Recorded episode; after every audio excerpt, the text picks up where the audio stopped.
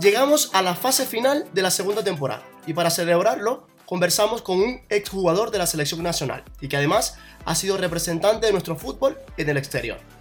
Actualmente desempeña el puesto de director deportivo en una de las instituciones más importantes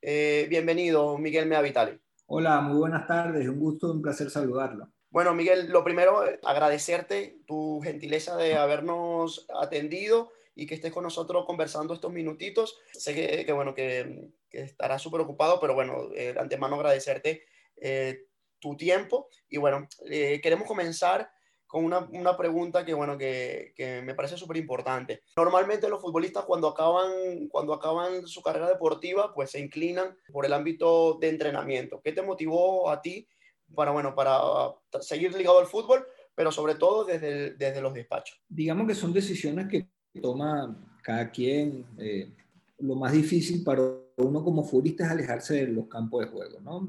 El día a día es una rutina, pararte temprano, ir a entrenar y, y de la noche a la mañana saber que al día siguiente te vas a despertar y que no vas a estar dentro de un campo de fútbol, eso, eso, no, eso golpea mucho, ¿no?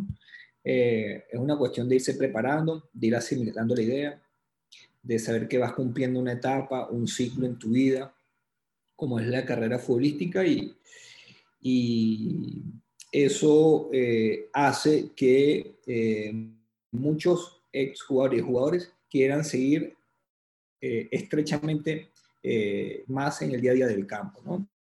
Se respeta, por ahí ven ellos que tienen la posibilidad de continuar su carrera dentro de un campo de, de fútbol eh, creen que están aptos para eso.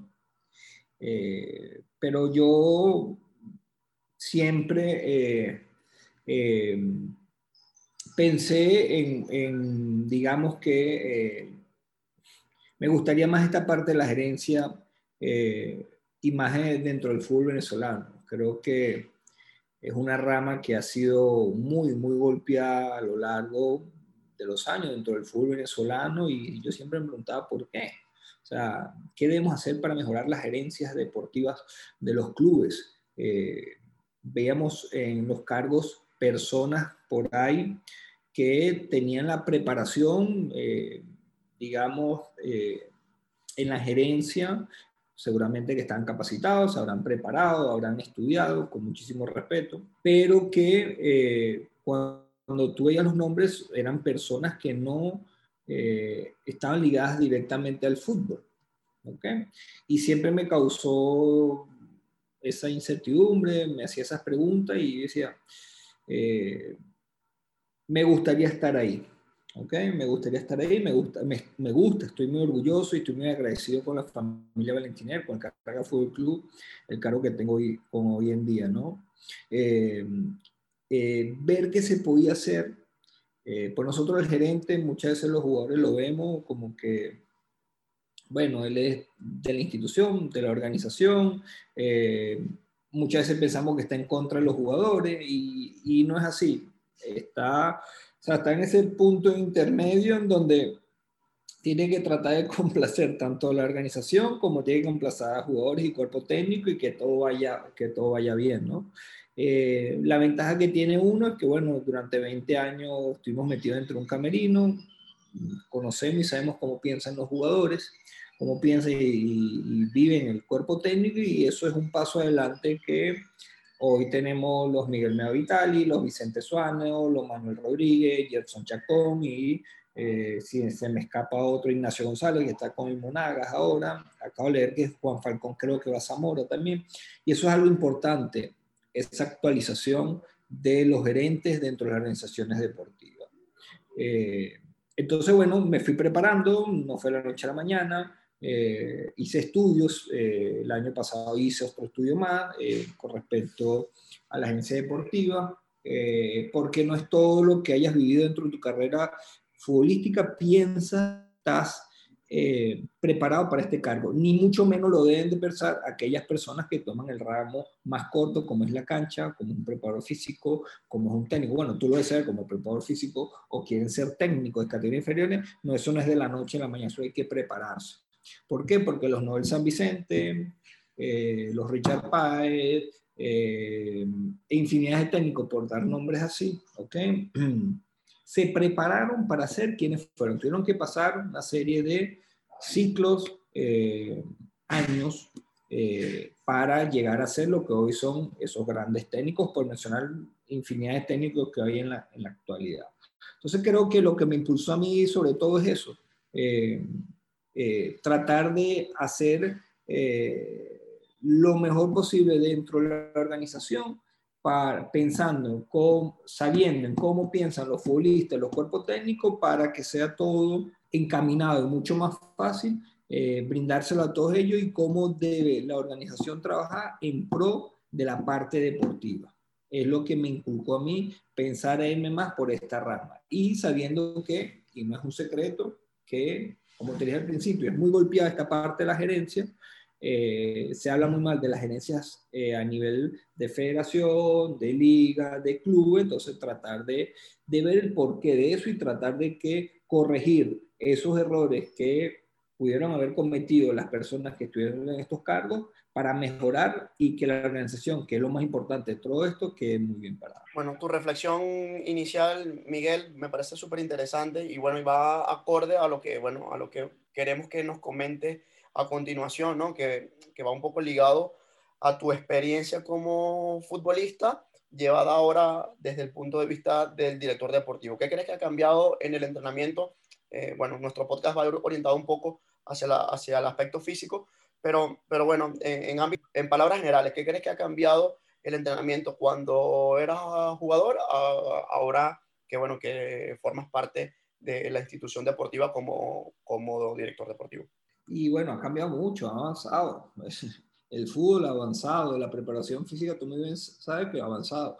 Yo cuando arrancaba, te doy ejemplo, y hacíamos pasadas de mil metros y eran diez y, y, era correr, correr. No, hoy prácticamente todo con la pelota. Hoy son intermitentes, son espacios más reducidos. El fútbol es mucho más, se está basando hoy eh, en la explosividad, eh, en la potencia, eh, en trabajar más en lo específico. No en vano hoy tenemos programas que eh, ayudan a los cuerpos técnicos a ver cómo está la preparación física, el recorrido de los jugadores, la velocidad promedio en ciertas distancias. Entonces, trabajar en lo específico hasta, hasta ciertos jugadores. Y eso le da herramientas a ustedes como preparador físico que son sumamente importantes cuál es la debilidad del jugador. Es decir, Miguel Mea Vitali era lento en el recorrido corto, el recorrido largo, bueno, hay que trabajar, vamos a la semana y trabajar el recorrido largo, el corto y el recorrido largo, por decir algo, ¿no?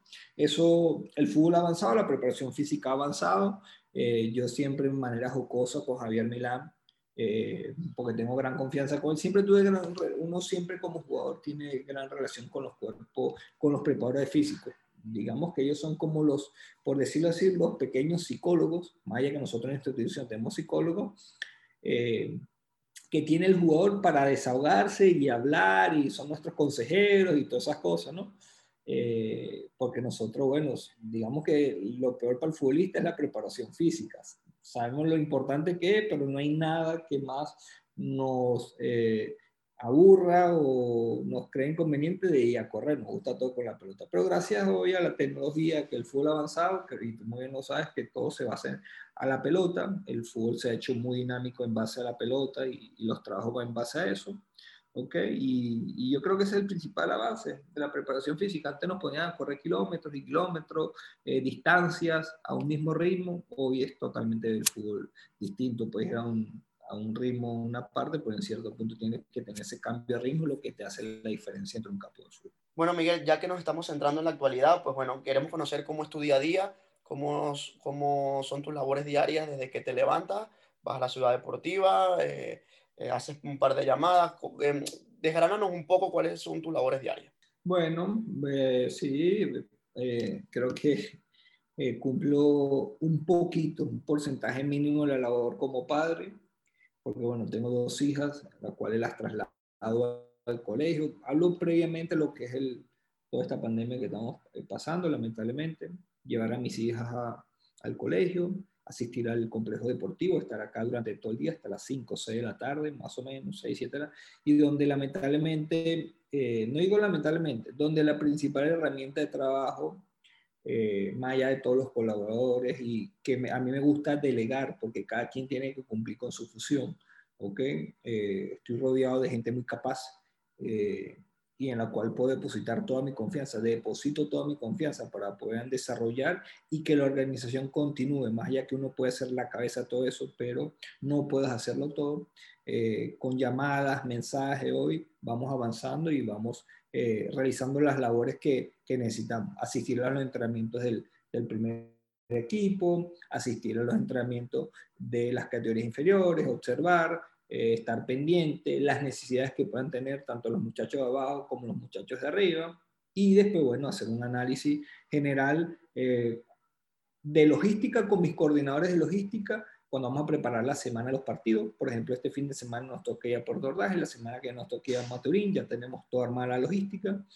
Y en la deportiva, bueno, sentarme con el cuerpo técnico y en las categorías menores sentarme con los entrenadores y con el coordinador deportivo que tenemos. Eso es básicamente el día de Miguel Navital y volver a casa y bueno, compartir un mínimo de tiempo con, con la familia.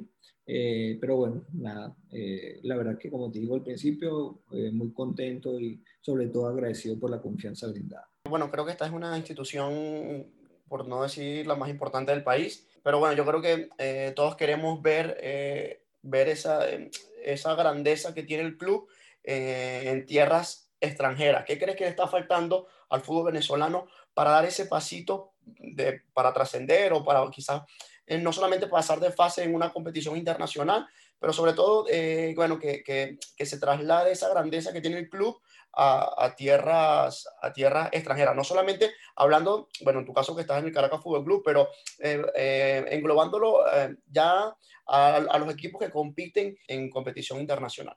Y bueno, eso va a ir básicamente de la mano con mejorar nuestro torneo local, la mejora de nuestras infraestructuras, las mejoras de las canchas, eh, que nuestros muchachos, eh, nuestros jóvenes puedan alimentarse bien. Eh, va también un tema de, del país también de que el jugador de fútbol de los 9, 10 años, tú que te encuentras ahorita en España, ves cómo trabajan las categorías inferiores, un muchacho que pueda comer tres o cuatro veces al día, normalmente, que puede ir a canchas de fútbol eh, de grama natural, eh, que están en perfecto estado, entonces el, muchacho ya a los 10, 11 años va formando esa cualidad de cómo recibir el perfil, eh, recibir perfilado, un, un, buen pase, un pase fuerte, un pase suave, o sea, son infinidad de cosas, son pequeños detalles, sobre todo en la formación de los jóvenes. Pues si nosotros queremos hoy trascender a nivel internacional, va a ser muy difícil. Puede, puede que pase, puede que pase. Nosotros el año pasado tuvimos a un, solo gol de trascender a octavos de final de Copa Libertadores, a un solo gol. O eh, Táchira tuvo este año a tan solo un gol también, de no ser goleado, de que no, o sea, recibir menos de cuatro goles, de trascender a octavos de final. Eso son, vamos a llamarlo hazañas, porque con todas las dificultades que tenemos, eh, como te digo, va todo de la mano de la formación que vayan a tener estos jóvenes jugadores. Cuando hablo de jóvenes jugadores, estoy hablando de chamos de 10, 11, 12 años, ¿ok? Porque ahí es donde nosotros tenemos que atacar y marcar la diferencia. ¿Por qué nosotros fuimos a mundiales de categorías jóvenes? Bueno, porque los muchachos empezaron a jugar con continuidad eh, a nivel profesional. ¿Por qué? Porque empezamos a atacar las categorías inferiores. ¿ok? Es ahí donde debemos atacar. Nosotros queremos trascender a nivel internacional, los equipos deben trabajar desde ya sobre su infraestructura y sobre el trabajo de las categorías inferiores 10, 11, 12 años.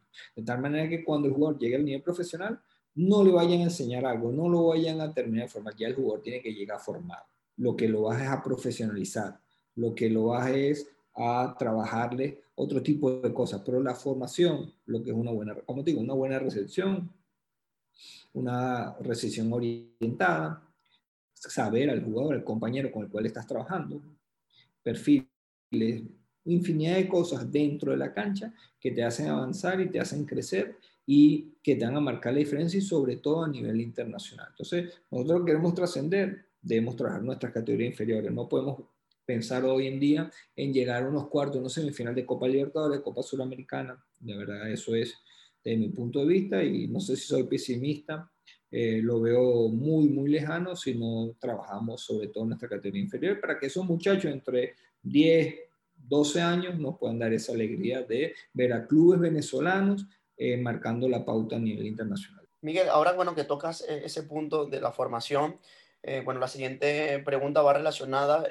o que nos expliques un poco la conexión que hay entre el equipo filial y el primer equipo? ¿Cómo desde el punto de vista deportivo o desde el punto de vista de despacho, cómo es esa conexión entre ambos para que, bueno, para que si en algún momento se necesitase jugadores de ese filial que suban a ese primer equipo, pues logren estar lo mejor preparado posible y no desentonen tanto, por, por decirlo de alguna manera? Bueno, fíjate, nosotros tuvimos nuestra filial eh, en la Federación Horizon Torneo en el año 2019 donde fuimos campeones.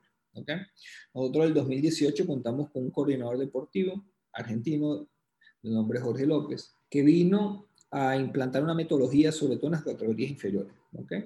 Y de tal manera eso, tratar de evitar eso que tú dices, que el golpe del, del eh, nuestras categorías inferiores al profesional no sea tan largo y tan fuerte y tan brusco, ¿no? Todo esto va de la mano, por supuesto, del entrenador del primer equipo, que es Noel San Vicente que es un, constante comunicación entre Noel, mi coordinador, y los entrenadores de las categorías inferiores.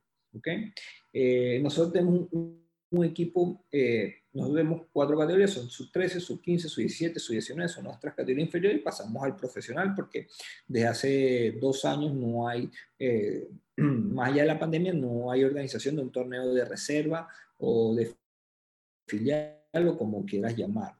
Eh, todo esto lo absorbió el primer equipo. Nuestra base de jugadores es una base de, un promedio de 21, 22 años. Caracas siempre se ha caracterizado de hace más de 10 años de ser un equipo con una eh, filosofía de trabajo de apostar a los jóvenes. ¿ok? Eh, y, y, nos ha dado resultados. ¿Qué quiero decirte con eso? Que a la hora de que Noel necesite un jugador de su inferior, ya, no, ya está trabajando con Noel desde hace rato se arma un selectivo de los mejores jugadores sub-17, sub-19, pensando en el futuro. Ese selectivo está trabajando a la par del primer equipo. Ya lo absorbe el primer equipo, monitoreado directamente por nuestro coordinador deportivo. De tal manera que te falta alguien allá arriba, no él puede echar de mano de este selectivo y que pueda jugar tranquilamente en nuestra primera edición. De esa manera estamos trabajando nosotros ya desde hace dos, tres años directamente. Eh, como te digo, que se le está dando eh, muchísima preparación y muchísima atención a esos muchachos. ¿ok?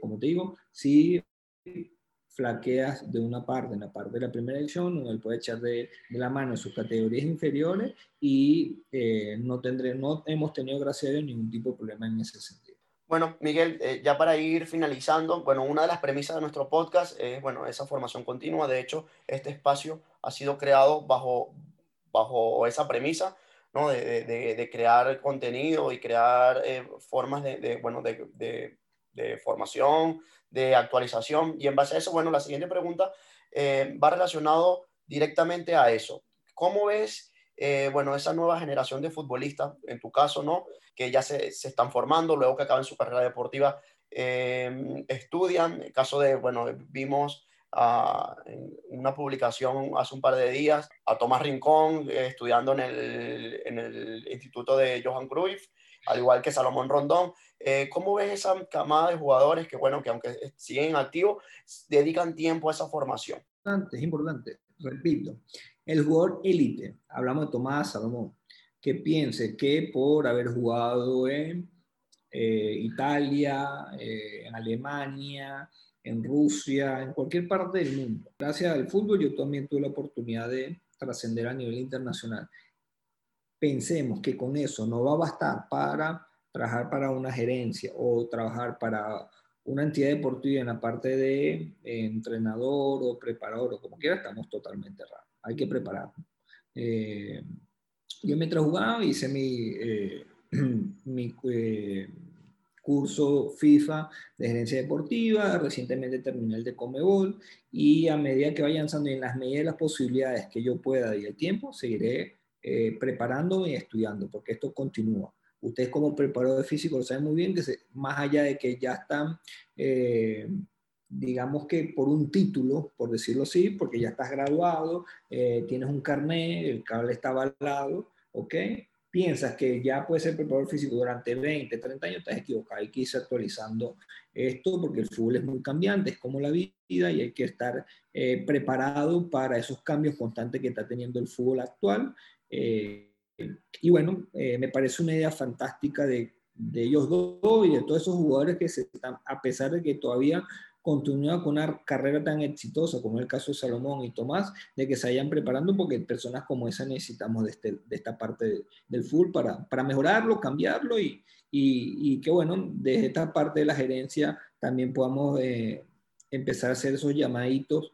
Eh, eh, de atención y de que nos estamos preparando pensando en futuro para el fútbol venezolano. Bueno, Miguel, eh, ya para cerrar y bueno, nuevamente agradecerte tu gentileza y tu tiempo. Bueno, nos gustaría que te despidieras de, de, bueno, de nosotros con, con una frase, eh, bueno, que lleves contigo, que te motive y que bueno, que de alguna manera también nos sirva a, a todos los que nos escuchan para, bueno, para esa misma, para ese mismo fin. No, bueno, eh, agradecerte por la oportunidad, siempre la hora en la discusión, Caracas Fútbol Club es su caso, es su hogar, está totalmente abierta las puertas siempre para lo que ustedes necesiten y la frase creo que, eh, que me motiva a mí, siempre me, lo, lo, que más me motiva, digo sinceramente, a nivel personal son mi familia, mi esposa, mis hijas, el trabajo transparente, consciente